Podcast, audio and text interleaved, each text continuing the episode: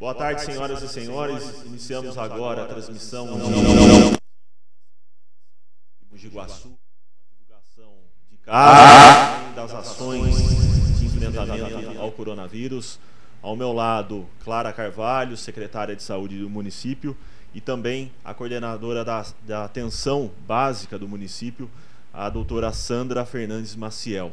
A gente vai bater um papo aqui trazendo os números atualizados do coronavírus em Mogi Guaçu, casos suspeitos notificados, explicar cada situação e também vamos falar no âmbito geral das ações que estão sendo desenvolvidas aqui no município. Começo primeiramente passando a palavra para a doutora Sandra com a atualização dos números uh, em Mogi Guaçu. Pois é. Então, é, gostaria de estar mantendo esse compromisso nosso de diariamente estarmos trazendo as informações que o município é, tem dado conta e dar a todos vocês informações é, precisas, informações oficiais. Diante disso, nós hoje contabilizamos um total de 28 casos suspeitos no município. Dentre estes, nós temos Uh, um dos casos que recebemos hoje a informação de estar positivo para o coronavírus. A pessoa está bem, ela já estava isolada desde o início dos sintomas, colheu o exame, o resultado saiu hoje. É uma pessoa que, pela natureza do seu trabalho, esteve em diversas cidades e capitais do, do Brasil, e por isso a gente quer reforçar a ideia de que nós estamos numa transmissão comunitária. Então, este caso, que felizmente está bem, é uma pessoa que adquiriu em alguma dessas origem, origens em que ele visitou. É, ainda temos é, dois casos que foram negativos, já confirmados, um por laboratório oficial, Lutes de São Paulo, e outro por laboratório já habilitado por estes oficiais, ambos negativos, sendo um uma, uma pessoa que teria vindo do exterior e o outro que é daqui mesmo do município. Aguardamos ainda a confirmação ou a contraprova dos demais casos. Tem demorado um pouco, porque nossos, os nossos laboratórios oficiais, que são os laboratórios públicos, é, estão também ampliando a sua capacidade operacional estendendo equipamentos e pessoal para outras instituições públicas do Estado. Portanto, eh, estamos trabalhando com esta perspectiva no momento. Só para confirmar, então, nós temos hoje em Mogi Guaçu, dia 30 de março, são 28 casos notificados, né? 28 casos notificados, destes, alguns que já tivemos o resultado, restando um positivo, dois já descartados por negatividade do exame, e os outros ainda aguardam ou o primeiro resultado ou ainda a contraprova de um desses exames feitos em laboratórios privados, porque para que vocês entendam, os laboratórios privados eles tiveram somente eh, em datas mais recentes na última semana a sua habilitação pelos laboratórios públicos oficiais. Então, até então, até aquela anterior a esta data, nós não poderíamos emitir resultado negativo ou positivo antes desta habilitação e antes mesmo dessas contraprovas. Tá, até para colocar a secretária Clara Carvalho na conversa, perguntaria a ela o seguinte: nós tivemos na noite de domingo, né, um óbito que foi enquadrado como um caso suspeito. Até respondendo uma pergunta da Cláudia Marquese, que é jornalista do jornal Gazeta Guaçuana, é, a paciente ela deu entrada no hospital é, com que sintomas, só para a gente entender? É, uma, olha, é importante a gente primeiro descrever qual, qual é a condição dessa paciente. É uma senhorinha de 80 anos que já estava acamada e que uh, a família viu que piorou o caso, que ela estava tendo dificuldade respiratória e já levou para o hospital. Uh, não demorou muito, o quadro foi piorado, foi piorando, então, e veio a óbito. Mas, para nós, a gente agiu como se fosse um caso positivo mesmo, a gente ainda considerando ele como caso suspeito, porque não temos resultado de positividade. mas para prevenção da família, proteção da família, proteção dos trabalhadores de saúde que, os que a atendeu, to, uh, todas as providências foram tomadas. Uh, ela foi enterrada rapidamente, sem velório, porque essa é a orientação do Ministério. Então, isso foi uma forma de proteger a família uh, e também quem trabalhou com a, essa senhorinha. Tá, é, Clara, doutora Sandra, a gente vê muitas manifestações nos últimos dias, é, pelas publicações da Secretaria de Comunicação, o pessoal reclama, mas não está saindo exame, a prefeitura está omitindo resultados. Hoje mesmo saiu uma reportagem é, na, na, nos grandes veículos de comunicação aí, que o Adolfo Lutz tem uma fila de espera de 12 mil exames parados. Então vamos explicar um pouquinho é, como que é esse mecanismo de divulgação de resultados, porque não é colher e já sai o resultado imediatamente. Como que funciona nesses casos envolvendo saúde pública, né? Sim. Olha, eu acho que primeiramente nós temos que lembrar como que começou a pandemia no nosso país. Inicialmente, quem foram os nossos suspeitos?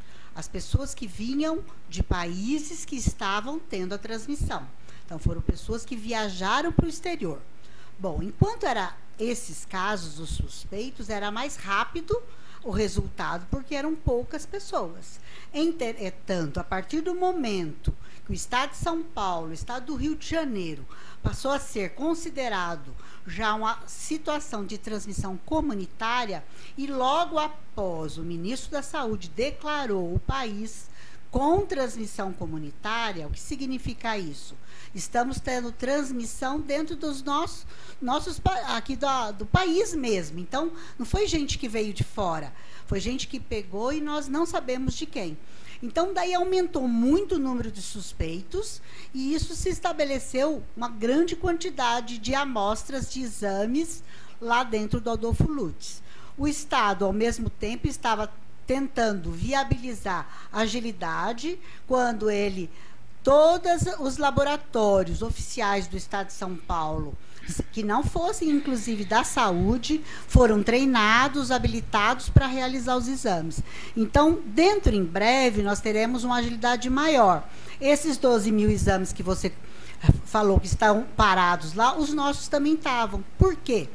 Mogi Guaçu teve poucos casos suspeitos que chegaram do exterior. Se a gente observar, enquanto Mojimirim tinha seis casos suspeitos, nós não tínhamos nenhum. E todos os seis casos suspeitos de Mojimirim tinham vindo do exterior. E ele, então, estava entre aqueles que tiveram uma rapidez maior nos resultados.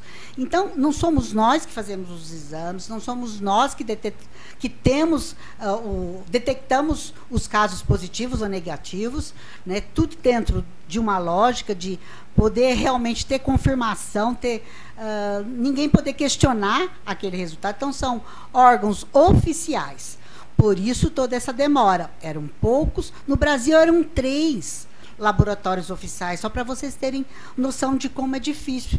A hora que isso virou transmissão comunitária, como que três laboratórios no país dariam conta de todos os casos suspeitos? Por isso a fila de espera, por isso os resultados. E nós temos que lembrar que os nossos casos também eram todos casos leves. Nós não tivemos, a não ser dessa senhorinha que foi o óbito, nós não tivemos caso, casos graves.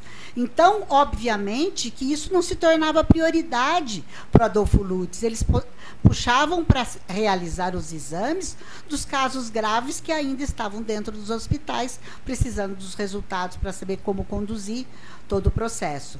Então, acho que é importante se entender isso, para a gente entender por que nós não tínhamos resultado. Hoje, pela manhã, nós já tínhamos um resultado do Instituto Adolfo Lutz, que é o nosso primeiro caso suspeito. Então, vejam, esse só chegou hoje. Daí tivemos um outro, que é o oitavo caso suspeito, mas ele era foi realizado por um laboratório particular. Só que neste momento ele já era homologado pelo Adolfo Lutz São Paulo. Então ele já estava autorizado a receber, a fornecer resultados e receber pedidos de exame. Então, é importante entendermos toda essa complexidade para as críticas uh, não serem feitas aleatoriamente, que realmente não é culpa do município. Doutora Sandra, isolamento continua sendo ainda né, o, digamos assim, Sim. o melhor remédio para prevenir, né? Eu acho que o que isso nos traz, então, esses resultados positivos e negativos, a situação de definição de casos que a gente já tinha dito numa vez anterior sobre o que era um suspeito, que hoje, na verdade, isso se ampliou para uma grade maior de sintomatologias, abrigando dentro delas pessoas que possam estar evoluindo com a síndrome gripal, que é o, causado por um outro vírus, mas que podem evoluir também para um agravamento nesse contexto, hoje, você não consegue, só pela sintomatologia, dizer que é um suspeito de Covid ou não. E isso traz para toda a nossa comunidade a importância de, da manutenção do isolamento. Porque se nós já detectamos um caso positivo aqui entre nós, que é uma pessoa saudável e que se encontra bem, já no 12 segundo dia de isolamento, essa pessoa, ela poderia estar entre nós, circulando dentro do nosso município, sem qualquer é, preocupação ou receio de que ele pudesse estar transmitindo. Isso reforça ainda mais a importância do isolamento, que pode parecer para algumas pessoas um exagero por parte da administração pública em manter essa rigidez no controle. Nós não vamos conseguir dar conta de atender se houver um acúmulo de pessoas evoluindo com agravamento e como a Clara disse anteriormente, essa senhora que faleceu, ela teve uma evolução muito rápida.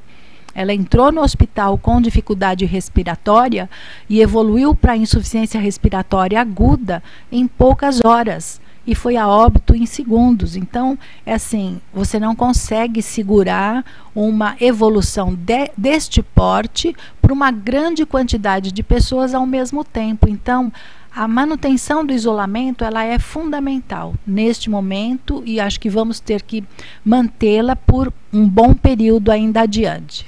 Nós tivemos também na semana passada, por parte do governo do estado, o anúncio aí de um repasse para os municípios, né? O Giguaçu deve receber pouco mais de 1 milhão e 200 mil reais é, para ações aí no combate ao coronavírus. Clara, é, tem ideia mais ou menos de como que poderá ser usado esse recurso até agora? As regras ainda não foram definidas, mas uh, pelo que o governador expôs à imprensa, à grande imprensa, é para a gente dar conta, neste momento, de tudo que precisarmos. Nós sabemos que isso não será suficiente, porque para montar leitos hospitalares, leitos de UTI, isso daí não é nada em termos de dinheiro. Né? Então, nós temos que ter noção de que 1 milhão e 200 e que ainda não chegou no município. É importante frisar, porque eu já recebi uh, no meu, nos meus minhas redes sociais, gente questionando aonde eu enfiei o dinheiro que o governo federal e o governo estadual recebeu.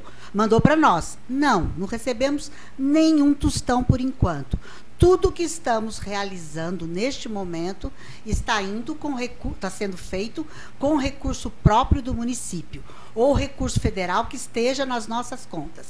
Então, não recebemos nenhum tostão do governo federal e nenhum tostão ainda do estadual ontem, em, uh, antes de ontem, sexta-feira, aliás, em conversa com o secretário de Estado e os prefeitos do Estado de São Paulo, nos prometeram que a partir de segunda-feira eles já nos enviariam, principalmente aos, aos 50 municípios acima de 100 mil habitantes, esse recurso para a gente poder dar conta de tudo ainda que precisaremos realizar.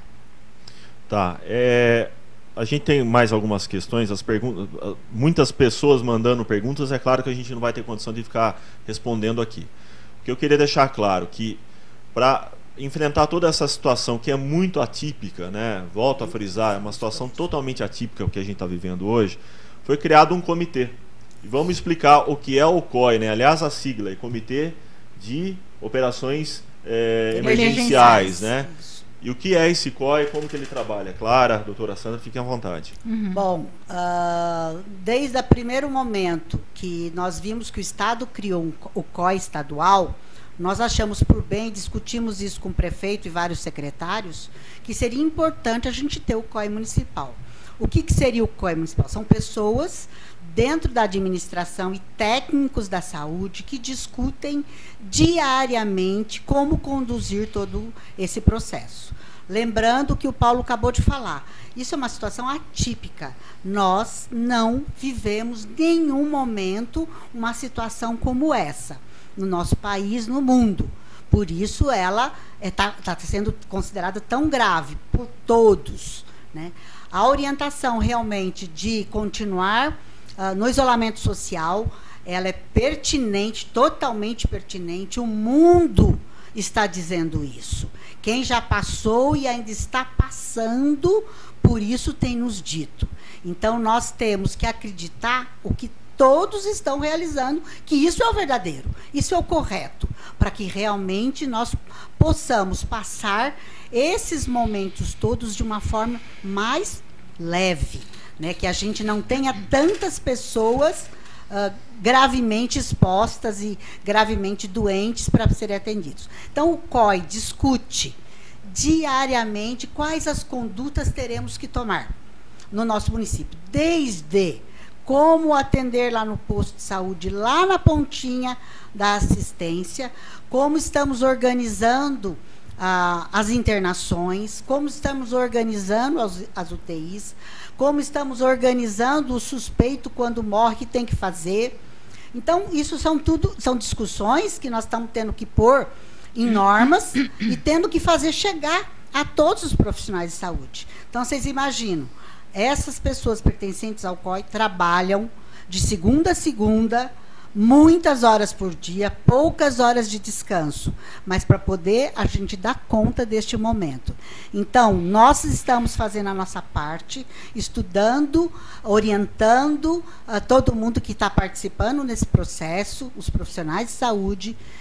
Estamos fazendo de tudo para poder, mas você tem que fazer a sua parte. O cidadão guaçuano tem que fazer a sua parte, ficando em casa, quando é possível, quando não pertence aos serviços essenciais.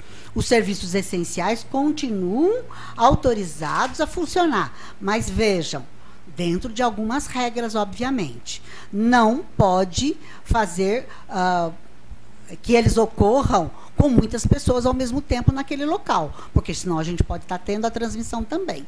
Então, pensando muito claramente nesses conceitos todos, acho que a, a TV só fala nisso. Então, é impossível que alguém não tenha entendido ainda né, tudo que nós temos que fazer enquanto cidadão. Nós, trabalhadores, também temos muitas dúvidas. Nunca vivemos isso. E estamos tendo que estudar e assim, ler material que vem do exterior, material que vem em inglês, material que vem em francês. Então, a gente tem uma equipe de pessoas que traduzem para a gente. Vejam, não está sendo fácil para nós também, não. Para nós estamos trabalhando muito. Se está difícil para a população que fica em casa ficar uh, isolada, para nós também não está sendo fácil. Então, é importante que esse uh, comitê continue uh, não adoecendo, né? Precisamos que essas pessoas continuem saudáveis para poder dar conta de tudo que precisamos fazer no nosso município. Eu, eu, só ia com, iria complementar aqui, Clara, que assim o COI tem nos ajudado muito. Esta organização da equipe de todos os técnicos das diversas secretarias que estão envolvidas é, nos subsidiam também para que nós possamos dar o instrumento técnico, é, dar aquilo que chega até nós diariamente. É, o que eu falo hoje cedo à tarde, muitas vezes eu tenho que mudar, porque novas eh, normas e, e manuais e protocolos têm chegado tanto por parte do Ministério da Saúde quanto por parte da Secretaria de Estado. Então, nós temos assim trabalhado muito, sim, como a Clara disse, enquanto técnicos, para dar subsídio para que todos os demais componentes do COI possam estar dando instrumentos de que isso seja efetivado perante a população.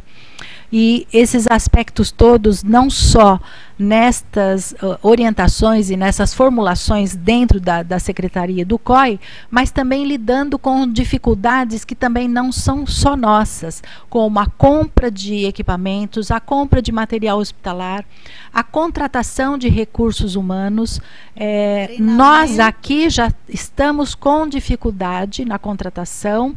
São Paulo tem passado para nós diariamente, eles estão publicando todos os dias, estão mandando mensagens via WhatsApp para contratação de, pessoa, de pessoal da área técnica para trabalhar nos ambulatórios, nos hospitais, nas UTIs. Então a gente está vivendo momentos. É, de, de grande sofrimento de todos nós técnicos em dar conta de tantas demandas. É isso que eu queria acrescentar. E lembrando, né, doutora, que nós, além de tudo, temos que muitas vezes ficar treinando as pessoas. Sim. Muitas vezes a gente tira os profissionais lá da assistência, lá na ponta daqui dos hospitais, para poder discutir, olha, agora a conduta é assim, assim, assado. Uhum. Mudou, não é mais daquele jeito.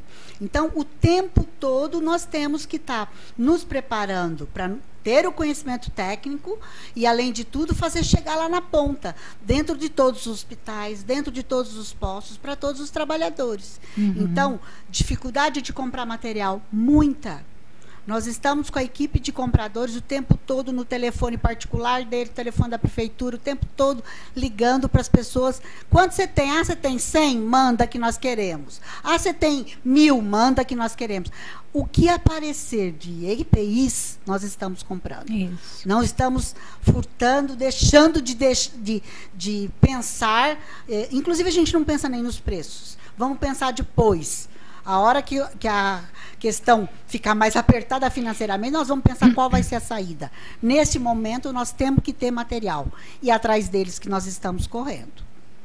Tá. É, uma decisão que foi tomada nessa segunda-feira, que eu acho que vale e é muito importante citar nesse momento, é que, na verdade, assim, as tratativas já começaram a ocorrer na semana passada e tivemos uma conclusão nesta segunda-feira, né, em reunião aí entre prefeituras, prefeitos, secretários, e os representantes da, das associações comerciais, né, que são os órgãos que representam os comércios aqui das cidades da região, Mojiguaçu, Mojibirim, Itapires, Tibagerbe, Conchal, inclusive. Ficou decidido que até semana que vem, até a próxima segunda-feira, não se fala em, em, reabertura do comércio, exceto aqueles serviços essenciais que continuam funcionando. Mas, por enquanto, não. A gente vai seguir o decreto do governo do estado, o decreto do governador João Dória, que até o dia 7, né, Clara? Uhum, é isso mesmo, né? É isso aí. Portanto, é uma decisão aí que foi tomada para mais uma semana de trabalho. A gente tem muitas questões aqui que a gente vai tratar. Não é tudo que a gente vai conseguir falar hoje, porque a gente combinou, o boletim ele terá 30 minutos de duração. É, a gente tem muitas coisas para falar do trabalho dia a dia. O pessoal está perguntando sobre respiradores, sobre leitos, abertura de novos leitos. A gente vai estar esclarecendo isso aqui tudo ao longo da semana que a gente já noticiou, inclusive, né? A reabertura do prédio lá da UPA, lá do, do Santa Marta, é, utilização de leitos, mais leitos no Hospital Municipal, como que vai funcionar o Hospital Municipal Santa Casa e também o Hospital São Francisco, que é particular, vai estar atendendo? Tudo isso a gente vai estar esclarecendo, né, claro? Mas eu acho que a gente já pode adiantar alguma coisinha. Está se trabalhando muito para ampliar a oferta de leitos aqui na cidade, é isso? Com certeza. Estamos atrás como já disse, está difícil comprar EPI, vocês imaginam comprar material, né, os móveis adequados para um hospital. Está muito difícil. Não se acha cama hospitalar mais, né? Estamos tendo que mandar fazer.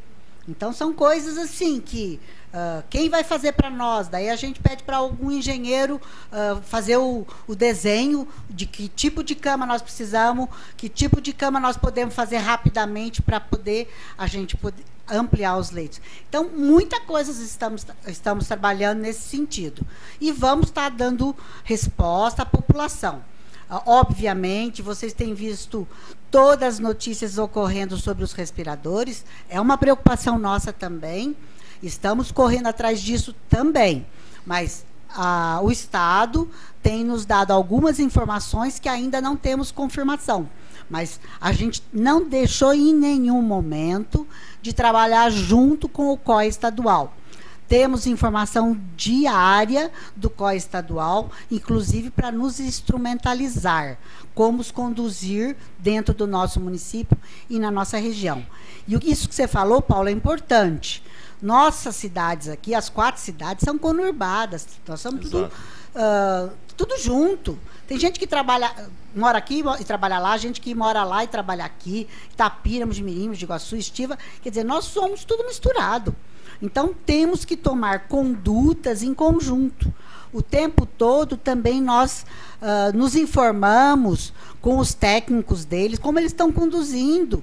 Porque nós temos que discutir e fazer mais ou menos de uma forma uniforme. Os prefeitos também têm discutido essa questão. Eles têm que tomar decisões em conjunto, senão uma prejudica a outra. Então, essa conduta, desde o começo, que foi declarada a pandemia, a gente tem, se, re, re, uh, tem sentado e discutido. Porque imagine só se Mogi Guaçu decide autorizar a reabertura de todo o comércio e as outras cidades não. Todo mundo acaba vindo para cá, né? Sim. E aí você vai ter circulação de um número muito Muita maior gente. de pessoas do que a gente está acostumado a ter no dia a dia. Né? Então é uma preocupação muito grande que os prefeitos tiveram. Acho que é até uma questão de bom senso nesse momento, porque é, está se seguindo basicamente o que todas as autoridades de saúde estão dizendo. No mundo, para ficar em casa. Né? Isso que é importante, né? Isso que é importante. Então, assim, só sai de casa realmente em caso necess... necessidade. de necessidade para ir ao supermercado. A gente sabe que ainda são situações que são recorrentes, né? E são naturais, mas a gente tá, tá se evitando realmente ter aglomeração, encontros públicos, né? Uhum. Até reunião familiar, né? Porque sim, a gente sim. realmente tem que se cuidar bastante. Uhum. Então, é, gostaria de encerrar mais alguma colocação, doutora Sandra, Clara? Ai, por favor, a campanha continua. Vamos ficar em casa. Essa é a campanha do mundo. É. Né? Então, se vocês estão vendo a TV, vocês vão ver o tempo todo. Inglaterra, Canadá, Itália, Portugal, Espanha, União Soviética. Gente, todos os países do mundo, esta é a campanha. Fique em casa. Por favor, nós vamos fazer a nossa parte e vocês, por favor, façam a de vocês. Eu só queria Paulo, me desculpem essa, essa última hora aqui, mas assim, reforçando o fique em casa, porque modelos híbridos que alguns países do mundo adotaram com algumas é, facilidades de algumas pessoas poderem quebrar o isolamento, mostraram-se ineficazes e tiveram que voltar atrás. A gente espera que a gente não tenha que viver isto, o sofrimento e as perdas, para ter que voltar atrás. Então, é esse meu apelo, esse é o nosso pedido. Fique em casa por todos nós. Tá certo. Agradeço, doutora Sandra. Obrigado, Clara. Amanhã a gente retorna para esclarecer outros pontos dessa ação de enfrentamento é, ao coronavírus aqui pela Secretaria de Saúde, né, um trabalho conjunto com todas as secretarias do município, órgãos públicos e também os meios privados que estão se envolvendo nessa é, importante operação aí de enfrentamento ao coronavírus. Obrigado, boa noite a todos e até amanhã. Obrigada.